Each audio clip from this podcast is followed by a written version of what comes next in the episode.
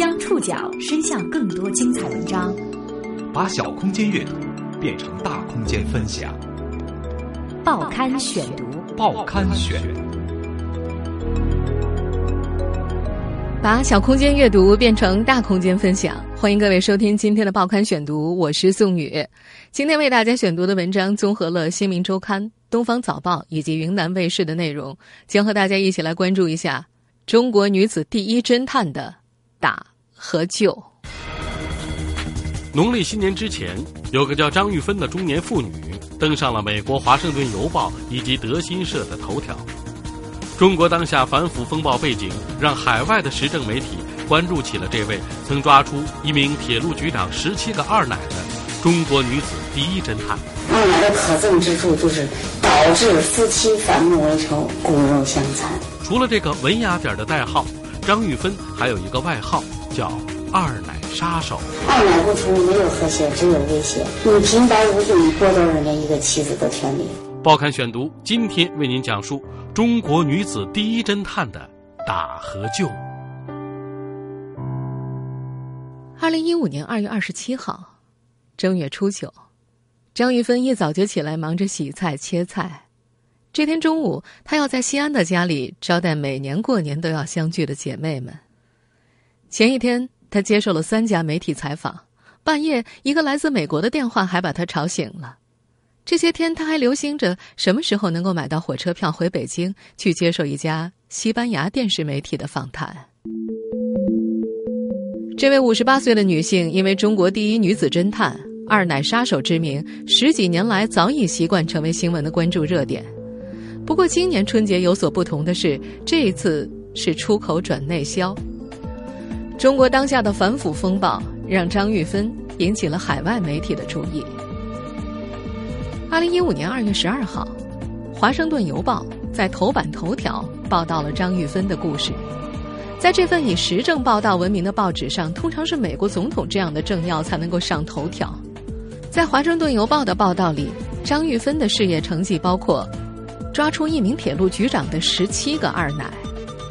很快，德新社二月十九号以“中国的第一女子侦探”为题报道了张玉芬的故事。再接下来，国内媒体转载跟进，昔日的二奶杀手就这样重新走到了聚光灯下。这天接近中午，张玉芬已经做好了六七个菜，而她的姐妹也陆续到来。这些人都是她在杀二奶的过程当中认识的，都有着因为丈夫出轨而曾经遭遇婚姻不幸的经历。张玉芬。为每个人斟满了酒，随着祝大家美满平安的祝福声，所有人举杯一饮而尽。十多年前的一个年末的夜晚，同样是在这间屋子里，张玉芬和另外九名因为二奶导致家庭不幸的姐妹一起互相倾诉自己的经历，情不自禁抱头痛哭。那时候，张玉芬站起来说：“别哭了，我们要想办法拯救自己。”她带头唱起了国际歌，激昂的歌声中，十姐妹决定成立侦探社，为妻子抓二奶提供证据。很快，二奶杀手的名声传遍了全国。时至今日，十姐妹中的其他九人都已经去世，而张玉芬和第二波、第三波姐妹一起，仍然为妇女在婚姻当中的维权而抗争着。物是人非，张玉芬老了，已经杀不动了。现在她的微信账号叫做“中国妇女维权第一人”。年轻时发现丈夫的婚外情后，她耗时十多年，十一次状告丈夫重婚。报刊选读继续播出中国女子第一侦探的打和救。在大年初九那天的聚会上。每来一个姐妹，张玉芬都要为她先做一碗西安传统的臊子面。其中一个搪瓷面碗是上世纪七十年代她在西安南郊长安县下乡当知青时用过的物品。张玉芬和她的前夫郭某就是在那个时候认识的。一九八一年，两人结婚，第二年，儿子出生了。张玉芬的性格比较外向，风风火火的；郭某比较腼腆，在税务局工作。性格互补的夫妻俩共同维持家庭，安宁美满的生活持续了十多年。一直到一九九五年，张玉芬开始听到风言风语，说郭某在外面有人。起初，她并不在意，近二十年的相识让她对丈夫充满了信任。在她的眼里，郭某是个和女孩子说话都要脸红的人。他单位的人碰到我了，叫嫂子，叫我嫂子，说你你得小心一点了，你得把你家人看好。其实我都没在意，我认为他不会吧。但是后来的事情发生呢，现实特别残酷。一九九七年的一天，郭某在家里和张玉芬摊牌。然后九七年的四月十五号，他中午回来吃饭，吃饭的时候，他一进门，他跟我说：“咱俩离婚。”惊天霹雳，然后给我来了一句这话，呀，我当时都惊呆了。我说：“怎么好好的提这这种事情？”第二天。郭某离家出走，卷走了家里所有的钱，甚至连床单都没留下。后来我们就出去就到餐馆吃饭，正吃着呢，他说我上个卫生间，一溜跑了。我还专门到那儿去找了，我说这刚才的人呢？人家餐厅的老板说早跑了，就没上厕所。当时张玉芬觉得天都要塌了，一屁股坐在了地上。最让她难以接受的是，那个第三者居然是个熟人。自己还曾经和郭某一起在家里热情款待他，在痛苦和愤怒当中煎熬了几天之后，她决定要复仇，要用起诉重婚的方式打击出轨的丈夫和二奶，维护自己和儿子的权益。她去派出所报案，但是警察听说是出轨的事儿，不愿意管。她也去过妇联，那里的人说只能帮忙调解，没办法做其他的事情。向法院起诉，她只能够自己取证。于是，他用最普通的录音机、照相机，走路、骑车跟踪郭某和二奶。他一路跟郭某，一路换地方住，这一跟就是十年。十年里，他得到了许多相片和录音。我们来听听其中的一段录音片段。你啥什么东西？你怎么把你老公关着嘛？你知道不知道破坏别人的家违法的？违法？怎样是违法的？偷听别人老公，破坏别人的家，我是合法的，你说但是法院认为这些证据只能够证明郭某姘居，并不能够证明他重婚。在两千零二年以前，凡是偷拍的没有经过对方许可这种录音，应该说按照最高法院的有关司法解释，这都是无效的，都是非法的。但是呢，按照这个。最高人民法院两千零二年出的一个有关民事诉讼证据的若干规定里面，应该说对这个有了一定的放宽。在这个里面，只要你的证据没有侵犯别人的合法权益，没有违反法律的禁止性规定，那么这个法律应该就被视为是合法的，应该是法院是应该采纳的。这场官司从一九九七年一直打到二零零七年才结束，十年间，张玉芬十一次起诉郭某重婚，法院十一次驳回了他的诉讼。二零零七年，法院判决张玉芬和郭某离婚。虽然法院没有支持张玉芬对前夫的重婚起诉，但是基于他提供证据证明了郭某与他人姘居的事实，法院将原来两人的共同住房判给了张玉芬。最后的结果。让张玉芬很满意。我满意的是，他被公家开除了，二奶也被开除了，二奶他们家所有的人都受到冲击，都受到连累，这个是我最欣慰的。我等于给他俩判了无期徒刑，让他这一辈子抬不起头。叫你破坏别人家要付出相应的代价，这就是代价。在自己的婚姻问题上，张玉芬得到了解脱。在与二奶战斗的十年里。张玉芬从一个不幸的妻子变成了一个众人口中所谓的婚外情杀手，她也遇到了不少与自己有相同遭遇的姐妹，她们互相支持，一起抓二奶找证据。报刊选读继续播出：中国女子第一侦探的打和救。张玉芬觉得，对于别人的事情，自己不合适冲到最前面，就给姐妹们支招。可以用录音、照相最有效的证据就是找到他们住的地方，自己去捉奸。发现丈夫和二奶共同居住的线索之后，他们就一人一天接力蹲守，直到把他们抓个正着。碰到二奶，姐妹们会一拥而上，一阵厮打，还会在闹市区扒掉二奶的衣服，当众羞辱她。这么闪亮的妻子，这不是合法妻子，你那叫鬼混！哎呀，我们现在听到的录音就是张玉芬帮一个姐妹抓二奶的过程。有时候闹得厉害，有人会找保安或者报警。但是后者了解到是妻子和二奶之间的纠纷之后，一般也就不管了。二零零二年，在报纸上看到我国对侦探社商标注册解禁的消息，张玉芬萌生了将打击二奶游击队转为正规军的念头。他打电话给当地的报纸咨询具体的政策。接待他的记者，现任三秦都市报新闻调查部主任的严小红，依然记得当年的情景。他到报社来找我，来传话的同事们都带着一脸诧异。后来我才明白怎么回事儿。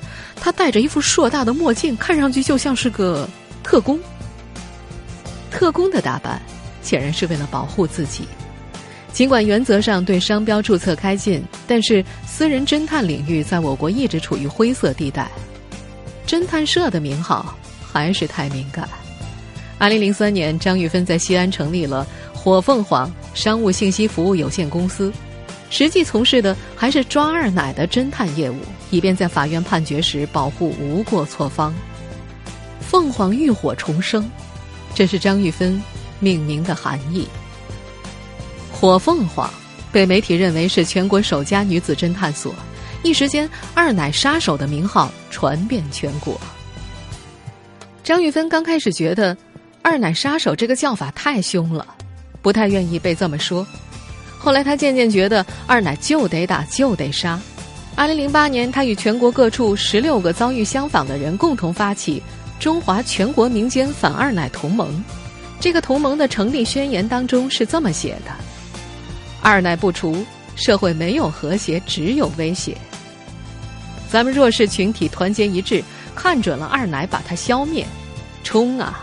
大刀向二奶们头上砍去。”杀，杀，杀！二奶做什么？就是偷别人丈夫，抢别人的夫妻，就这么一个货色。二奶的可憎之处就是导致夫妻反目为仇，骨肉相残。二奶不除，没有和谐，只有威胁。你平白无故你剥夺人家一个妻子的权利，你平白无故你剥夺人家一个做父亲的权利。不过。由于不满税务方面的不规范管理，张玉芬在二零零四年就注销了火凤凰，但她杀二奶的行动没有停止。她开通了婚外情咨询热线，曾经一天接一百多个电话，最多的一天是一百六十四个，最大的咨询者有九十岁。多年来，他用来记录打二奶的笔记本已经用到了第三十四个。被媒体关注之后，他的做法引起了轩然大波，争议声不断。他在各种媒体节目上与人辩论，总是理直气壮，有时候甚至把反对他的人给骂哭了。反对的人认为他侵犯了他人的人身权和隐私权，并且涉嫌故意伤害。张玉芬总是坚持，二奶就该打，小偷偷东西要打，二奶偷人就不打了。不过他也承认，二奶固然可恨，但主要责任还是在男人身上。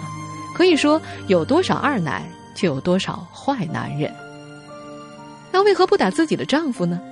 张玉芬与几位姐妹给出了相同的答案：我们是女人啊，打不动男的。毕竟，他也是孩子爸爸，总得给孩子留个面子。最重要的是，还是希望老公能回头，能回归家庭啊。数年时间里，由张玉芬指挥的打二奶行动数次遭遇警方的干预。各地有数名经他指导出手打二奶的妻子，都因涉嫌故意伤害被抓。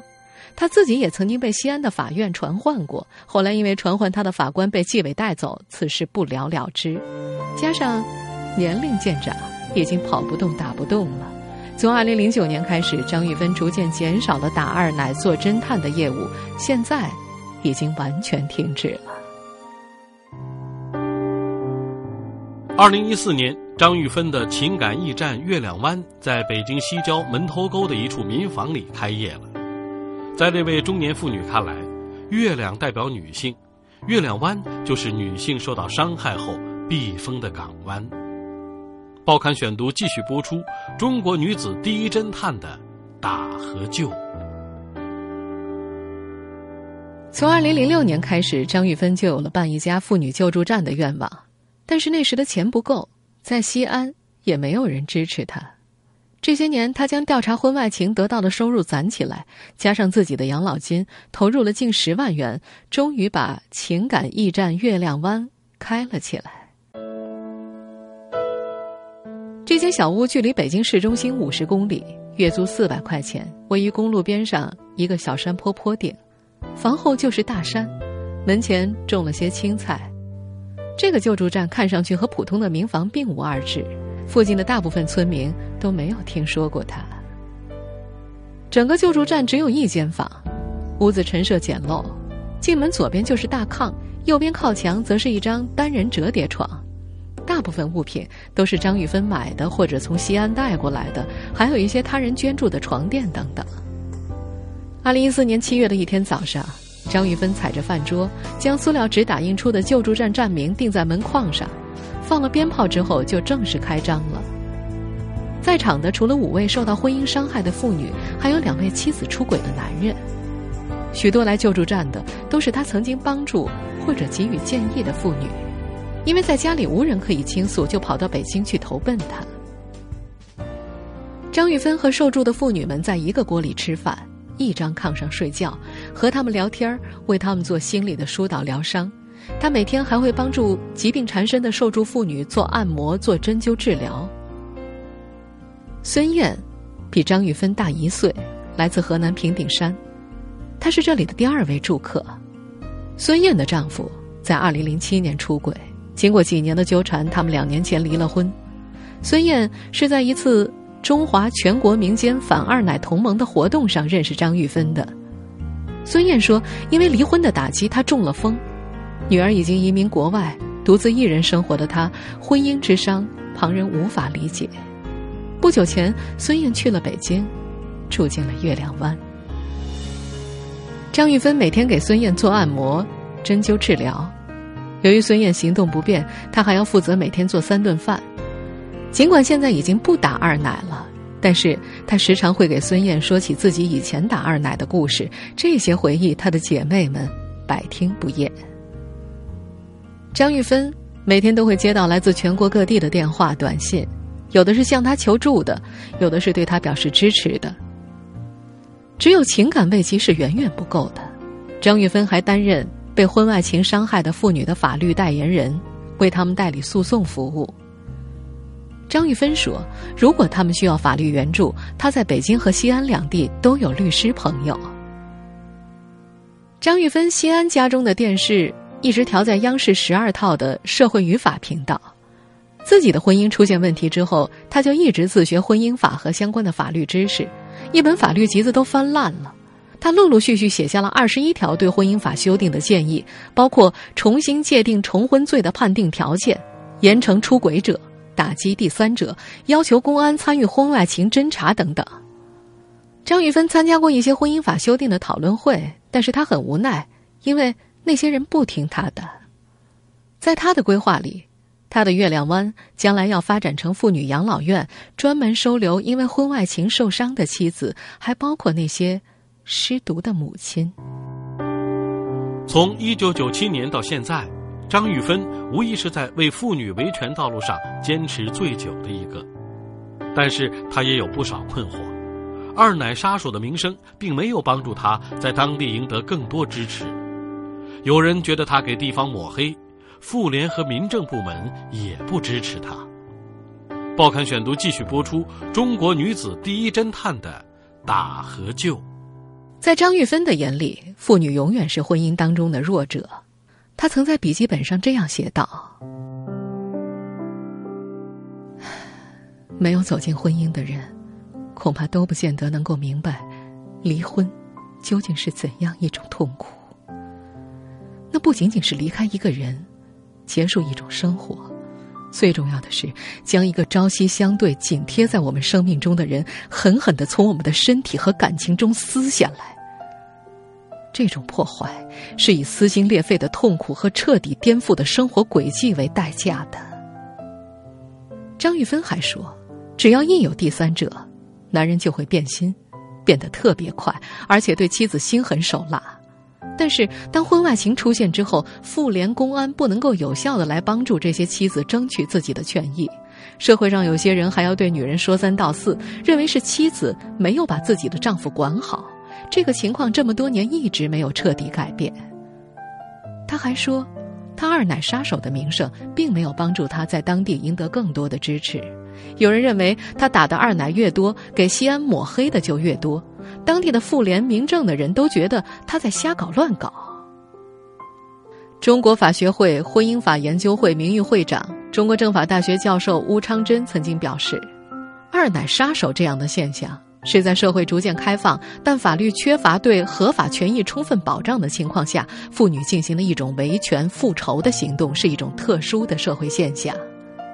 官场环境不静，也是滋生婚外情的温床。”张玉芬出轨的公务员丈夫就亲口对她说：“我们单位里每个领导都有二奶，我要是没有会很没面子的。”其实，早在上世纪八十年代，北京就有一个受婚外情迫害的妇女组成的“情相连”告状团，他们去各个单位状告自己出轨的丈夫，并且动手殴打出轨的丈夫和第三者。后来引起政府的注意，很快被叫停。二零零四年。山东妇女杨希丽和女儿王静开始四处举报担任政府官员的丈夫包二奶，并且建立了反二奶同盟 QQ 群，互相安慰，提供建议。但是如今去找他咨询的人也越来越少。华东师范大学法律系教师张英提出，像张玉芬遇到的丈夫出轨这类情况，法律在某种程度上是能力有限的，它解决不了人的道德问题。张英说。婚姻家庭中的女性啊，实际上是处于一种无助的状态的。如果女性还想要维持婚姻的话，她就很难在我们现有的法律层面，尤其是在婚姻合法的这个层面，寻找到强有力的法律保护。更多的呢，要靠自救，来挽救一些自己在财产上的利益。我们回到张玉芬这儿，当她停止打二奶，开始救助妇女，从火凤凰。向月亮湾转型之后，他又面临无法在民政部门注册的难题。没法注册就意味着无法正规开展活动和接受资助。二零零六年，他在西安去找民政部门，对方的回复是：“你要是做了救助站，还要我们干什么呀？”而在北京门头沟，民政局说必须有挂号单位，让他去找妇联，而妇联又把皮球踢回了民政局。实际上。二零一三年，国务院机构改革和职能转变方案要求改变社会组织管理制度，重点培育优先发展行业协会、商会类、科技类、公益慈善类、城乡社会服务类社会组织。近年来，广州、湖南、河北等各省区已经逐渐开放行业协会、商会类、科技类、公益慈善类、城乡社区服务类四类民间组织的登记注册。凡是属于这四类范畴的，无需再选择挂靠任何单位，可以直接到民政部门审核登记注册。张玉芬觉得，希望北京也能够尽快落实这项政策，让她的为妇女维权之路更加通畅。十多年间，张玉芬接触了太多的二奶案例，她选取了其中九个，写成了二十万字的书稿，准备定名为《婚商》。他说：“有时间的话，他还要继续写下去。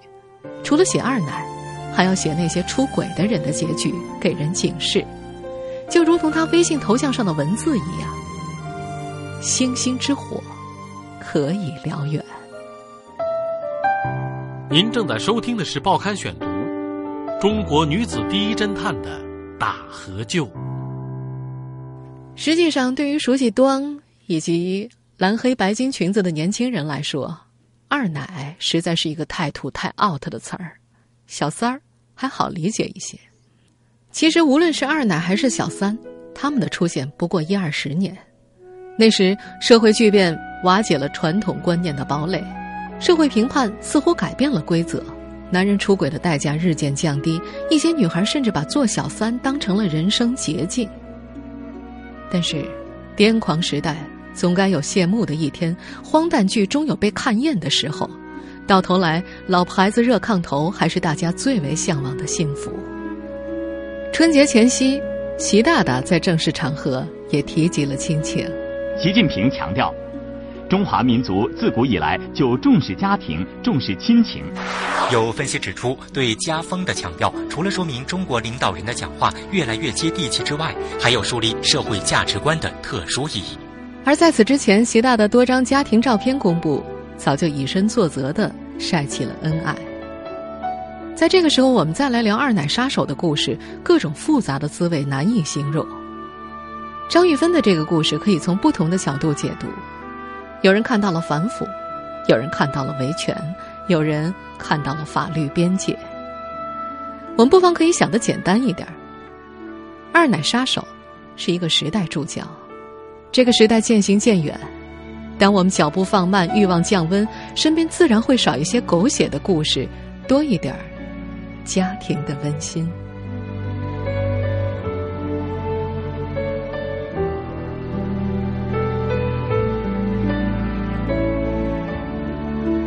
听众朋友，以上您收听的是《报刊选读：中国女子第一侦探的打和救》，我是宋宇。收听节目复播，您可以关注《报刊选读》的公众微信号，我们的微信号码是《报刊选读》拼音全拼。感谢各位的收听，今天节目内容综合了《新民周刊》。东方早报、云南卫视的内容，下次节目时间再见。